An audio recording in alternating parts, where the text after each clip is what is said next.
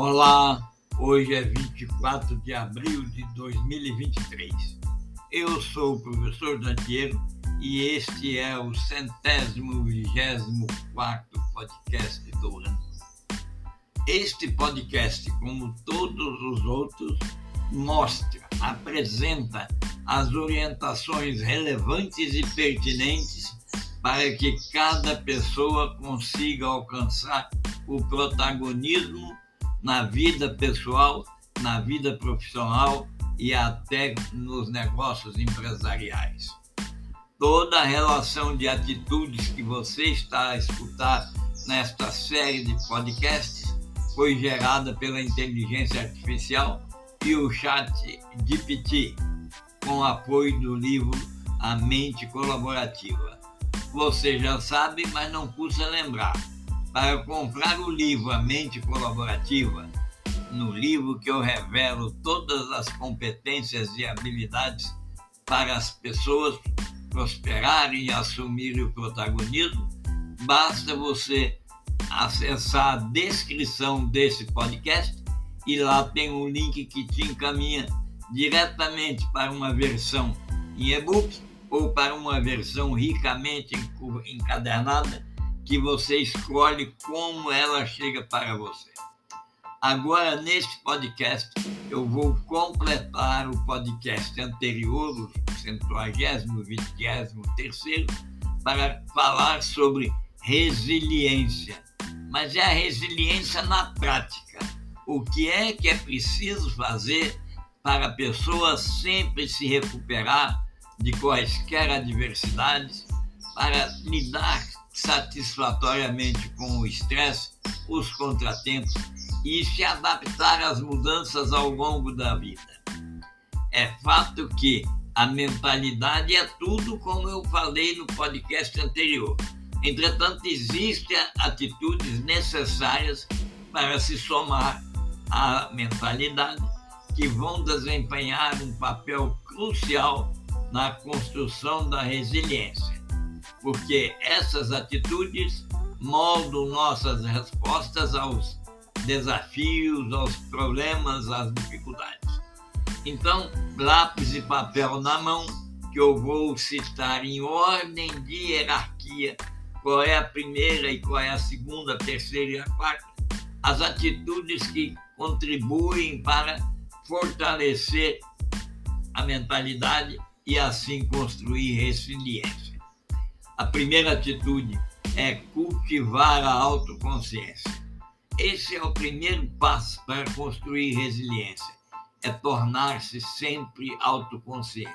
O que, que significa isso? Significa prestar atenção, ficar atento e atenta aos pensamentos, aos sentimentos, aos comportamentos, para que você possa compreender como cada uma desses sentimentos, dessas sensações, contribuem para o seu bem-estar geral. Evidente que logo na sequência, a atitude número dois é sustentar aquela mentalidade de crescimento que envolve ver os desafios, ver os problemas como oportunidades e nunca como ameaças ou falhas. Adotar essa mentalidade de crescimento é suficientemente forte para que você prossiga no terceiro, no quarto quesito para desenvolver a sua resiliência.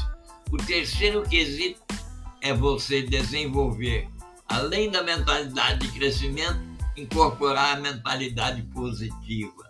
Essa mentalidade positiva contribui para que você se concentre em seus pontos fortes e realizações e sempre procure encontrar nas dificuldades as oportunidades. Enfim, logo em seguida, nós temos uma outra atitude que é o otimismo. O otimismo é aquela questão, é a quarta atitude, é aquela questão que procura encontrar, busca sempre encontrar o lado bom das coisas não é igual a mentalidade positiva. A mentalidade positiva destaca os seus pontos fortes e as suas realizações. O otimismo é aquele esforço que você faz para encontrar o lado bom das situações e você assimilar que as coisas sempre vão dar certo. Aqui nesse ponto tem muito de serendipidade. A serendipidade é ficar na expectativa de que um milagre acontece. E assim acontece. É o otimismo e a serendipidade que vão fazer você administrar contratempos temporários, contratempos imediatos e contratempos duradouros. É a capacidade de ficar otimista que dá a você a força para continuar. Evidente que é preciso, na quinta posição, praticar o autocuidado. Cuidar de si mesmo, de si mesma, fisicamente, emocionalmente e mentalmente é fundamental para você construir resiliência ancorada naquela mentalidade que você desenvolveu, conforme está descrito no podcast anterior. Você, com a alta eficácia, você vai se sentir no controle, fortalecido ou fortalecida, e sim, isso leva a desenvolver um senso de resiliência. Da mesma forma, pratique estar por inteiro onde você estiver presente. Fique completamente envolvida no momento, sem julgamento ou distração. Praticar a atenção plena é contribuir a criar ferramentas para gerenciar o estresse e as emoções difíceis e aumenta sim a sua capacidade de adaptação àquela situação, a mudança que ocorre ou decorre de um empecilho ou de uma oportunidade que está abraçada ou que está perdida. Ah, por falar nisso, eu quero que você sempre seja grata, sempre seja grato. A gratidão envolve ser grato pelo que você tem e mesmo pelo que você não tem. Cultivar a gratidão vai contribuir a manter seu foco na direção daquilo que está dando errado e por que está dando errado.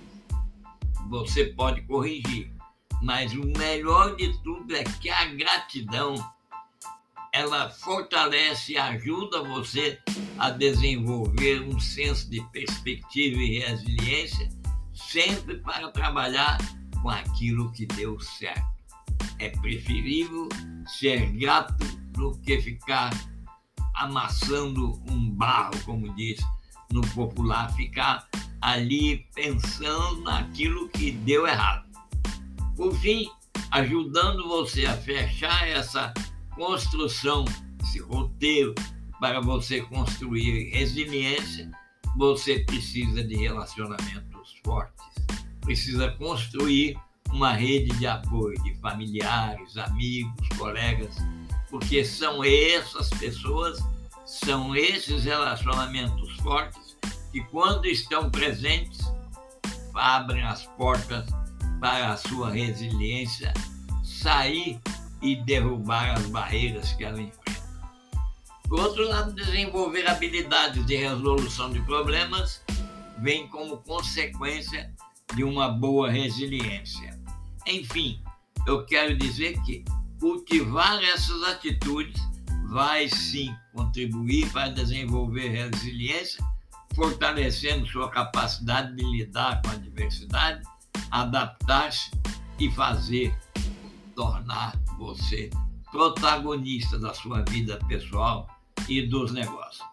Então, para fechar o tema resiliência, tudo começa conforme está no podcast 123, mentalidade, e avança para atitudes, que são essa sequência que eu listei para todas as pessoas ouvintes e que eu desejo que você percorra todas as etapas de maneira a construir-se, construir-se como pessoa protagonista facilitadora, pense bem, responsiva e fechando como uma pessoa resiliente. Até o próximo podcast que eu vou falar o papel dos erros, aquela história, o popular aprender com os erros. No próximo podcast nós vamos ver como é que isso acontece. Um abraço